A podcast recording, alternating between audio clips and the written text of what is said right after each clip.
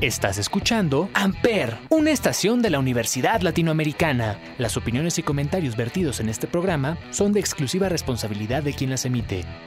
Amper Radio presenta. Ulala Tendencias por Amper, donde tú haces la radio. Entra. ¿De qué hablaremos hoy? De las marchas feministas en la Ciudad de México.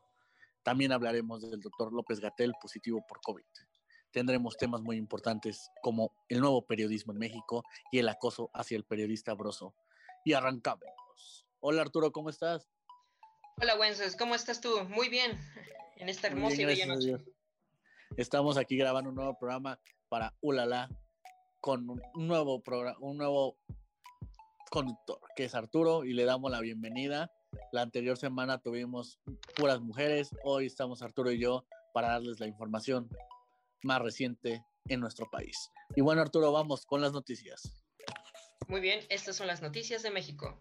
Como ya vimos la semana pasada, la marcha del 8 de marzo dio mucho de qué hablar, ya dado que las mujeres protestaron no solamente en la capital, sino en todas las ciudades de la, República Mexicana, para hablar precisamente de los altos crecientes este, índices de feminicidios y, bueno, violencia en general en contra de las mujeres. Pero a pesar de todo esto, el gobierno federal sigue a oídos sordos. ¿Cómo vemos esto? Pues mira, eh, a pesar de que nos vamos a tener que regresar hasta el Mordor de México, como diría mi, querido amigo Wences, que es Guerrero. Allá este, en Guerrero es el, el, candidato de, el candidato de Morena, Félix Salgado Macedonio, el aspirante al, gobierno de Guerrero, eh, quien fue denunciado hace ya bastante tiempo por, eh, por violación el presidente de, México, Andrés Manuel López Obrador, sigue dándole su apoyo, afirmando que es simplemente un linchamiento mediático. ¿Qué opinas tú, Wences, de todo esto?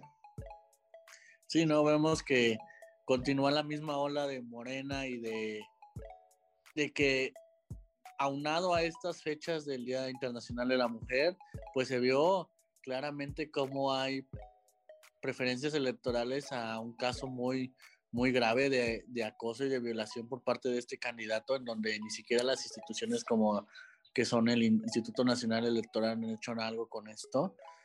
Y pues claro, el presidente menciona que es algo político en que no lo quieren dejar llegar porque es un candidato muy fuerte y que está en todas las posibilidades de ganar la gobernatura en Guerrero.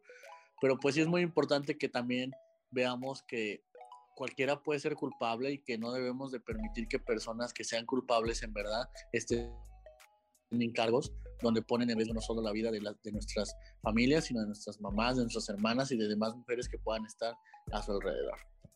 Sí, la verdad es que es un, problema general. Eh, como este individuo eh, ocupa un, cargo político que no le debería de corresponder por el momento.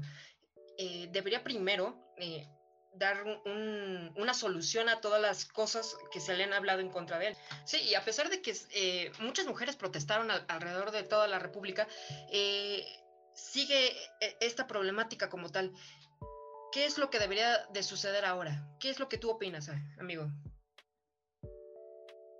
Pues mira, creo que por parte del gobierno sí debe de aclararse algo que sí ha ganado el gobierno Morena, pero sí tiene que haber este, todas las obligaciones legales que tenga esta persona ante la sociedad y ante la Procuraduría General de la República, ya que son denuncias que se han puesto, aunque son muy viejas las denuncias y que probablemente no procedan, pero sí se tiene que responder antes de poder estar a un cargo, ya que hemos visto candidatos de este de algún otro de otro del mismo de otro partido más que aunque sea del mismo gobierno como es el Partido del Trabajo, que es el diputado Noña, donde él tuvo una agresión verbal hacia otra diputada y por ello de que está en riesgo su candidatura a diputación. ¿Y por qué no procede lo mismo contra alguien que en verdad sí está ante una violación? Sí, claro, y solamente porque forma parte de, Morena. Solamente por eso, podríamos decir que solamente por, esa situación el gobierno lo ha, lo ha estado protegiendo pero en cambio eh, otros candidatos han, han, recibido, podríamos decirlo como tal, una persecución política. ¿Y qué es lo que tiene que suceder? Pues una investigación por parte de la Fiscalía para determinar si este individuo en verdad este, pues, es culpable de esos delitos o no. pero por lo mientras no debería de seguir su cargo político. O bueno, no debería seguir por la carrera de la gobernatura del estado de, Guerrero. No, definitivamente no. Seas del partido que seas, yo creo que tendría que poner un alto el presidente y ahora sí romper el pacto, como lo han dicho muchas veces y como se ha mencionado infinidad de veces, y no. Y es más, decir, pues sacrificar al final de cuentas la gobernatura, porque a lo mejor sí la va a ganar, pero pues modo sacrificarla, pero decir, miren, a lo mejor es inocente, pero yo no lo puse de candidato o no permití que siguiera siendo candidato porque hasta que se demuestre lo contrario. Sí, exacto. Es, en estos momentos donde debemos de demostrar nuestro, nuestro apoyo a las mujeres. ¿Cómo? Impidiendo que este tipo de personas sigan adelante en la carrera política. Bueno, y que ahora que nos vas a hablar el doctor López Gatel, que ha sido, uff, sonadísimo la red. Ah, pues mira, amigo, la semana pasada, eh, nuestro querido subsecretario fue visto en la calle, nada más y nada menos que en la calle, a pesar de que todavía se le había realizado la prueba COVID y había salido positivo, nuestro querido subsecretario salió a la calle así como así. Y el alegato del secretario como tal, del subsecretario como tal, fue que eh, él ya no era un riesgo epidemiológico, él ya no era un riesgo de contagio más bien. Por eso se le vio en la calle. Pero ¿Tú qué crees de, esta situación? La verdad a mí me pareció algo verdaderamente indignante. ¿Por qué? Porque a pesar de que a lo mejor chance, eso sí, esa información sí ya no la sé, este, a lo mejor ya no es un riesgo este, de contagio, pero debe de ser la, debe, debe poner la cara, debe de demostrar verdaderamente que eh, está en apoyo a los, a los demás mexicanos. ¿Cómo es que le dice a los demás eh, al resto de la población que no debe de salir, que no debe de exponerse, cuando él, eh, a, pesar de haber estado hace unas semanas con contagio, sale libremente. Es lo que llegamos a lo mismo. Mira, en diferentes programas hemos estado hablando de esto que, que llamamos nosotros responsabilidad social. Al final, todos debemos de tener esa responsabilidad social en donde estemos, quienes seamos y de donde seamos. ¿Por qué? Porque no importa si eres un trabajador, si eres un secretario, si tú pones el ejemplo y dices, mira, yo tengo COVID, conviví con 10 personas, ¿saben qué, señores? Salí positivo, cuídense, cuiden a su familia, háganse la prueba. Eso es responsabilidad social. Y de igual manera, si estoy contagiado, no voy a andar saliendo. Yo sé que hay necesidades, pero por eso es de que quien tiene alguna seguridad social o en algún trabajo, pues es, piden esos tipos de comprobantes donde te permiten faltar el trabajo. En este caso se menciona, ¿eh? No, no me creas mucho, pero que el, que el doctor López Gatel sigue positivo a COVID y que él quería decir que no eran, según, primero dijo que no eran las fotos, que no era verdad, pero aparte de eso, está bien, ya salió de COVID, estuvo 20 días encerrado, sal. Todos sabemos que prácticamente, como se ha hablado la patogenia del COVID, pues son 7 días previos al primer síntoma y 7 días posteriores al segundo síntoma, a sus síntomas, y hasta que haya una prueba negativa por COVID. O sea que ya no puedes contagiar con el virus. Pero ¿por qué sin cubrebocas? ¿Por qué seguimos con eso? ¿Qué no entienden que si te dio te puede volver a dar? Y no es la primera vez como tal. Cabe recordar que hasta algunos meses lo vimos de vacaciones, creo que en Huatulco, eh, en, plenas, este, en pleno semáforo rojo y él estaba de vacaciones allá, pasándolo bien rico. Exacto. Sí ha tenido mucho trabajo y creo que inició muy fuerte políticamente y que todo el mundo lo quería y ahora como que todos lo odian, pero en realidad ha hecho un trabajo muy bueno y sí, claro, tiene todo el derecho de salir, así como todos nosotros trabajamos y tenemos el derecho a lo mejor no, sí de con seguridad y con responsabilidad social de salir, él también lo tiene, pero sí dando ese ejemplo. Si yo soy el ejemplo de todo un país, no puedo salir sin cubrebocas. Exacto, y es lo mismo que también para, para el presidente. Debería de salir con su cubrebocas, demostrando que está en apoyo a todos los mexicanos, en apoyo a todas las necesidades epidemiológicas que están sucediendo en este momento y decir, vaya, vaya, yo soy la cara, como tú mismo lo dices, y este, voy a dar el ejemplo como tal para que todos los mexicanos crean en mí. No simplemente, ah, ya salí de, este, del contagio, ya, no, ya, este, ya estoy bien, voy a salir. Así es, así es, Arturito. Tenemos que pues lamentablemente tenemos un muy, buen presidente, a mi entender, pero ha fallado mucho en esas partes, en enseñar a la gente y en demostrar que esto es verdad, que existe y que pues está matando a mucha gente, no solamente a personal, personas y personal de salud, sino a cualquier otro tipo de personas. y por eso seguimos con las mismas recomendaciones de todos los días, de todas las veces que tenemos programa. Uso de cubrebocas, lavado de manos, están a distancia. En verdad, si no tienen que salir, no salgan. Hay que cuidarnos y cuidar a las personas que en verdad nos, nos interesan y que queremos, como son nuestros adultos mayores. Y bueno, vamos a pasar a algo más relax, Arturo. Por ahí tengo una canción para que me chaborruca, pero pues que creo que te va a gustar y vamos a poner culpable o no de Luis Miguel y Excelente. ¿Cómo dice? y la estás escuchando por una la tendencias.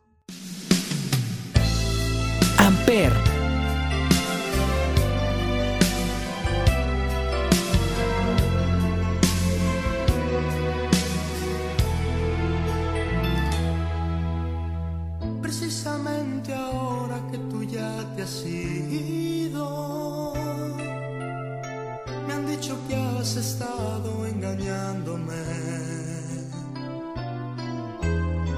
Porque de pronto tienes tantos enemigos. Porque tengo que andar disculpándote. Si ellos están mintiendo, por favor, defiéndete. Yo sé que no lo harás, pues dicen la verdad. Es una pena, siempre seguirás doliéndome.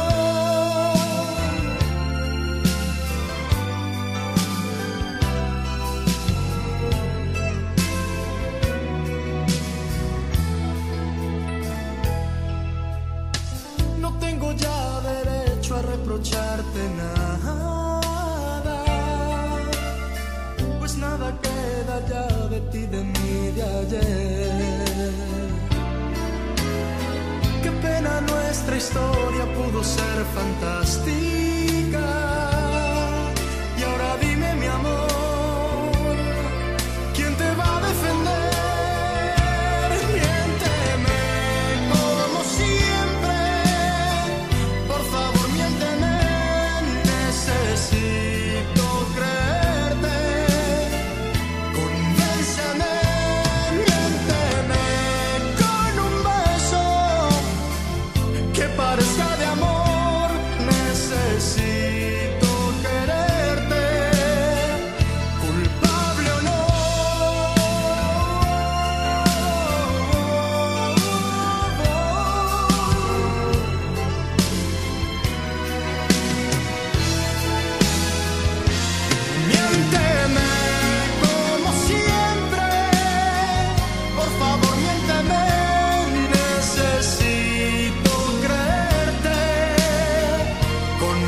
semaine.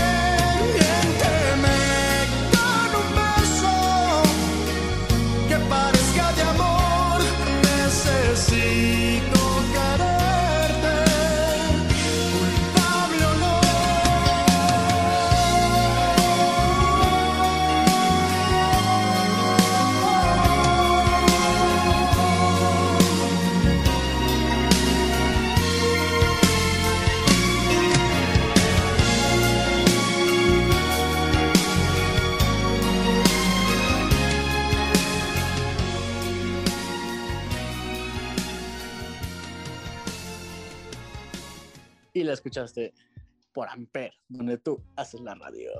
¿Cómo ves, Arturito, aquí a Miénteme? Como siempre. Arturito, Ey, por favor, miénteme. No, que creerán que somos chavorrucos, ¿verdad? ey. Pero bueno, vamos a cambiar de tema drásticamente. Como lo venía hablando, pues vamos a, a ver la manera ahora de cómo hacer periodismo. A veces nosotros aquí en el programa buscamos hacer un periodismo de manera no, no burlando, pero sí de una manera más cómica y de que podamos llegar a diferentes puntos y que la gente nos escuche más. Un estilo este, del Pulso de la República, de Nacho Lozano, que son periodistas muy fuertes. De Chumel Torres, pues en este caso hablamos de Chumel Torres, claro, el Pulso de la República de Chumel Torres. Y en este caso hablamos de la persona que inició todo esto, que es Víctor Trujillo, mejor conocido como Broso, que es el, que es el payaso. Broso, que él ha tenido siempre esa manera de dar las noticias de una manera graciosa, burlándose de las noticias que en verdad hay que burlarse, ¿no? De una manera, o sea, burlarse de los políticos. Y de la vida nunca llegando a ese punto de... Sí, claro, nunca llegando a ese punto de, de burlarse de tragedias, ¿no? Porque si ha habido personas que se han burlado de tragedias. Ahí tenemos a este a Platanito, que es otro payaso, que aunque él se dedica a, la, a ser cómico como tal, él llegó a hacer un chiste sobre la guardería ABC, y Oh, por sí. eso es que se tuvo que ir de México y, es- ¿Cómo y está en Estados Unidos, no sé si recuerdas, ya tiene mucho tiempo. Pero bueno, ahora vamos a esto. Retomo el tema. Él tenía un programa en Televisa que se llamaba La Mañanera, ¿no? Ah, sí, sí, sí. Con Broso. Y ahí él tenía a edecanes, a personas con máscara, donde pues a veces hacía cosas que no se deben, ¿no? Como dar este, golpes en partes íntimas o abrazar a las demás o cosas así, ¿no? Aparte de que se vestían de manera diferente. Él, ahora con lo mismo que hablamos de las marchas y del presidente, dijo, ¿qué onda? Que el presidente no, que porque hizo esto, que no apoya a las mujeres. Y todas las mujeres se le fueron contra él porque le dijeron, tú también eras alguien malo. Y fue que él, por eso dice que él no es ni un violador, ni un acosador, ni un misógino. Que era su trabajo, que era su manera de hacer la, la televisión. Y obviamente quien lo conoce, pues él lo hacía de la manera más profesional. Y aparte de que es un actor, no solo también de doblaje. ¿Tú cómo ves? ¿Cómo vamos a tener que hacer ahora el periodismo si no vamos a saber qué sí podemos hacer, qué no podemos hacer y qué no en un futuro pueda verse mal? Pues es, que la verdad influyen varios factores. Si lo analizamos de- a detenida cuenta, eh, influyen varias, varias cuestiones. Porque si lo hemos visto o si lo analizamos a, a- a detenimiento, hemos visto que muchas cosas se han normalizado. Tanto la violencia contra las mujeres como, este, como la violencia hacia otras personas de escasos recursos o este, situaciones diversas, hemos observado que se ha normalizado la violencia como tal, pero también lo hemos hecho muy parte de la cultura mexicana. Entonces, pero la verdad es que... Sí, Perdón, perdón. Sí, continúa. No, continúa. Pero la verdad es que él como tal sí ha formado parte de las noticias desde hace muchísimos años. Me acuerdo incluso que eh, varias veces el presidente llegó a formar parte de, bueno, inclu- antes de que fuera presidente como tal, for- formó parte de su programa y este, y era chistoso.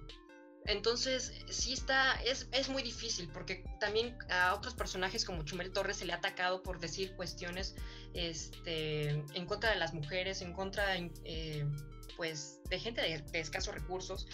Y la verdad es que en estos tiempos ya no, ya no se sabe qué es lo que puedes decir y qué es lo que no puedes decir porque mencionas algo y ofende a algunas personas. Entonces, es algo muy controversial, como tú lo dices. Sí, vivimos en esa época donde mucha gente se puede sentir ofendido por algo que hasta nosotros vemos como un halago.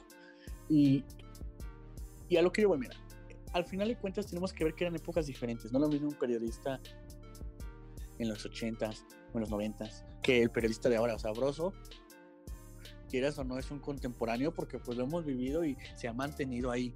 Pero es una persona que su, su política, su, su tipo de periodismo político era de los 2000, de los 90s. ¿no? Donde podías hacer eso y no se veía mal. Ahora, Chumel Torres, retomando ese temita, creo que ha fallado en algunas cosas, ¿no? Porque creo que él su punto de declive fue haberse metido con un niño. Sí, claro. Creo que tiene toda la razón. Sí, Él pudo, él puede decir, y todos podemos decir algo de nuestro presidente. Al final de cuentas, pues nosotros los pusimos, o en algún, o quien haya votado los puso, o están ahí aunque nosotros no hayamos querido, y tenemos ese derecho de decir, a ver, estás haciéndolo mal, ¿no? Estás esto. Pero no meternos con la familia, porque hasta hijos de cualquier persona nunca tienen la culpa de lo que puedan hacer los papás. Creo que eso- ese sí es un punto donde sí digo, ah, no tenías que haber metido ahí, mucho menos. Pero sí, tú lo dices, políticamente ya nada es correcto. ¿Por qué? Porque a lo mejor yo te puedo decir ahorita una grosería donde pues alguien que la escuche va a decir, eso está mal, aunque para ti, para nosotros dos, sea como un saludo. Entonces, es lo mismo, ya, tú dices un tema, dices una opinión y a veces para alguien va a decir, ah, tienes razón, pero alguien va a decir, uy, me siento ofendido, ¿por qué dijo eso?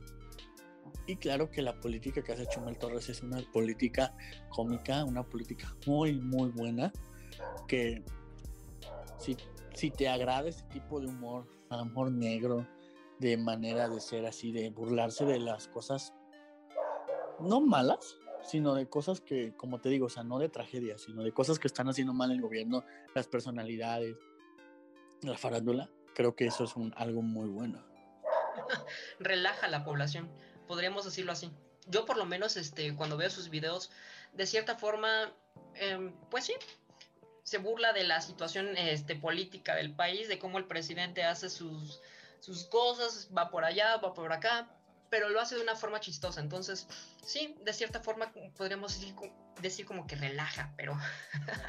sí, no, para nosotros es, es, es, algo no, no normal, pero sí es algo que dices, ok, te relaja, me da un poquito de risa, me agrada su forma de ser, pero igual hay, hay puntos donde vimos al, al, al, al conductor de un programa de noticias de la mañana de Imagen TV, donde intenta dar, un, dar las noticias cantando una canción de Maroon 5, este, y está diciendo, se murieron 15 y él bailando. Eso, eso no estuvo bien, ¿no? Ya es Vamos que esa sí fue una burla, ¿no? Porque decían, está bailando, ¿por qué haces eso?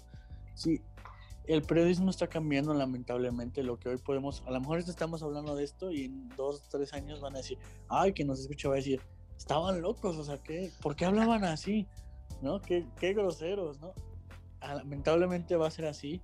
A veces no se les puede dar el gusto a nadie, porque así es. Cada quien tiene su opinión y creo que también en, en, respetar a los demás está en respetar la opinión de los demás. Porque te puedo decir, hay personas que a lo mejor dicen, ay, ¿por qué marchan, no?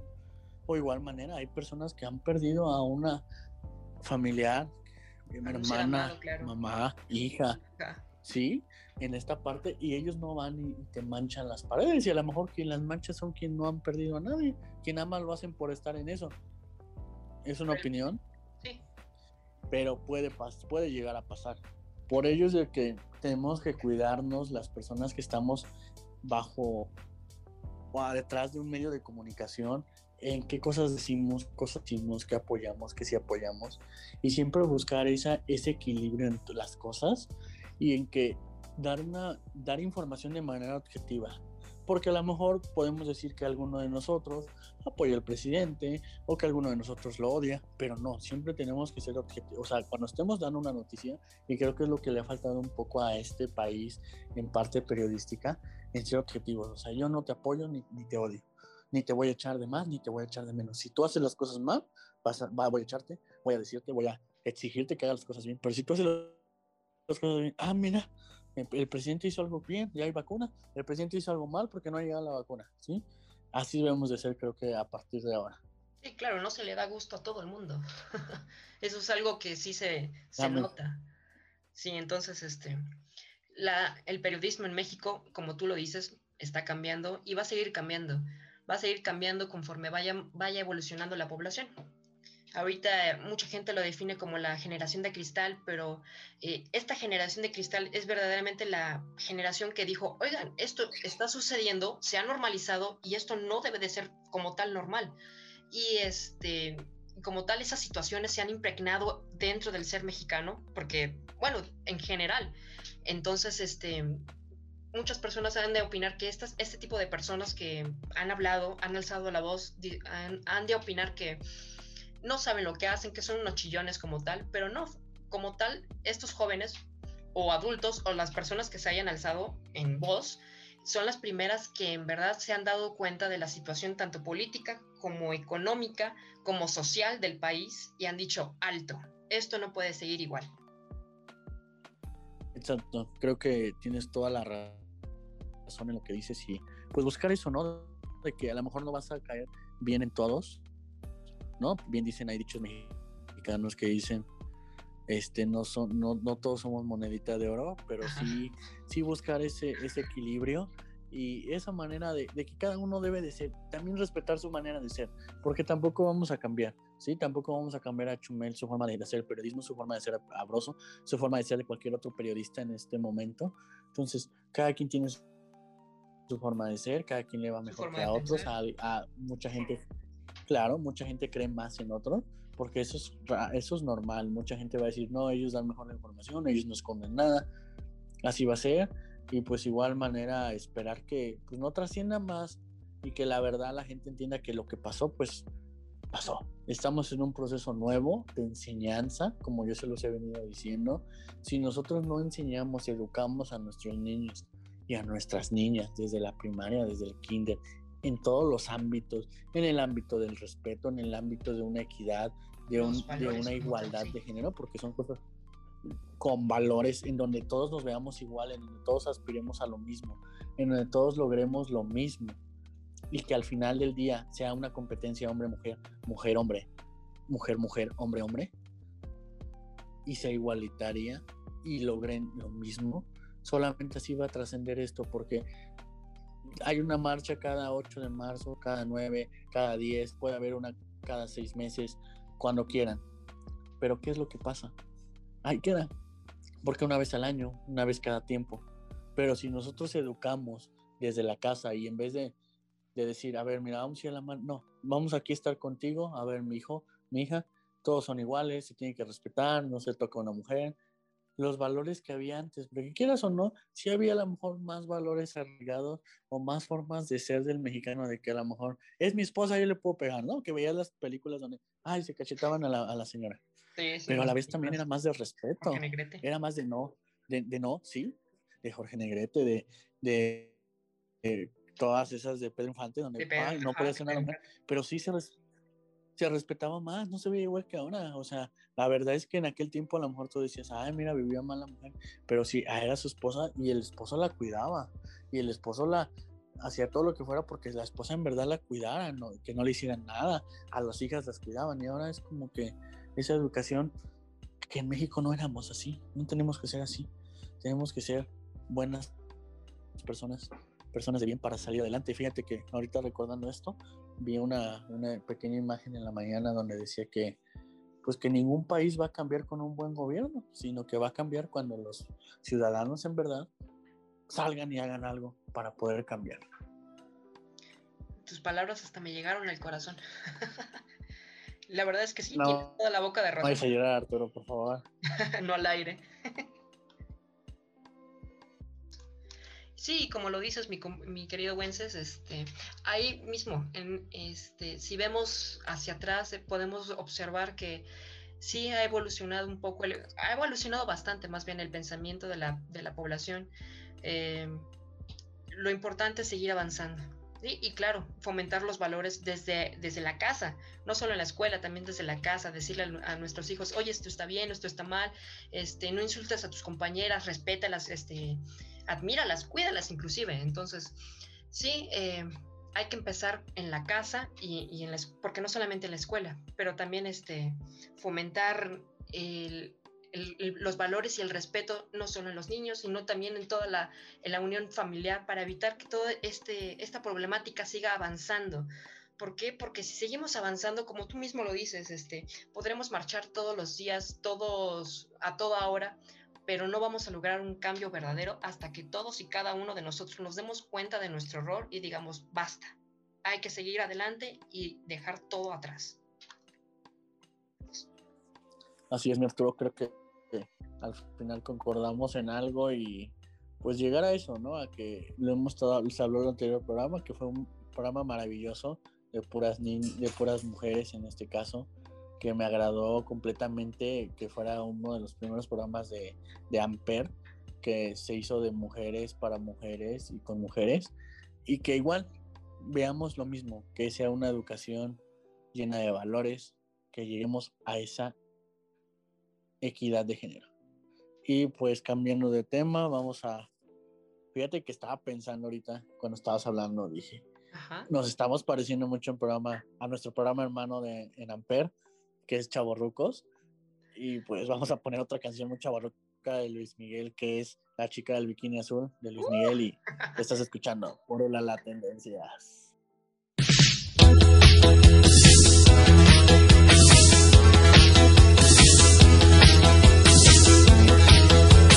Solo y triste bajo el sol, en la playa busco amor de un lugar para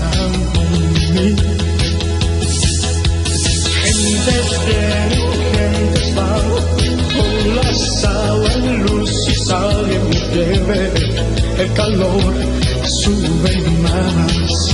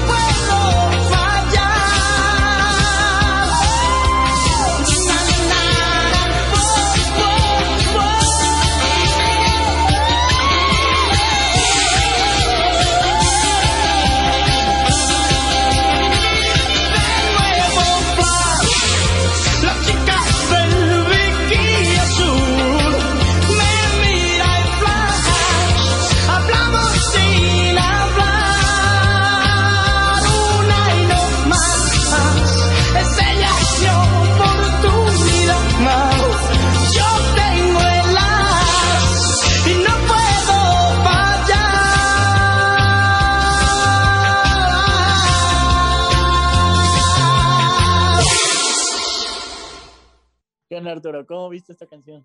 Me encanta esa canción. De hecho, todas las canciones de Luis Miguel siempre quedan perfectas en cualquier momento.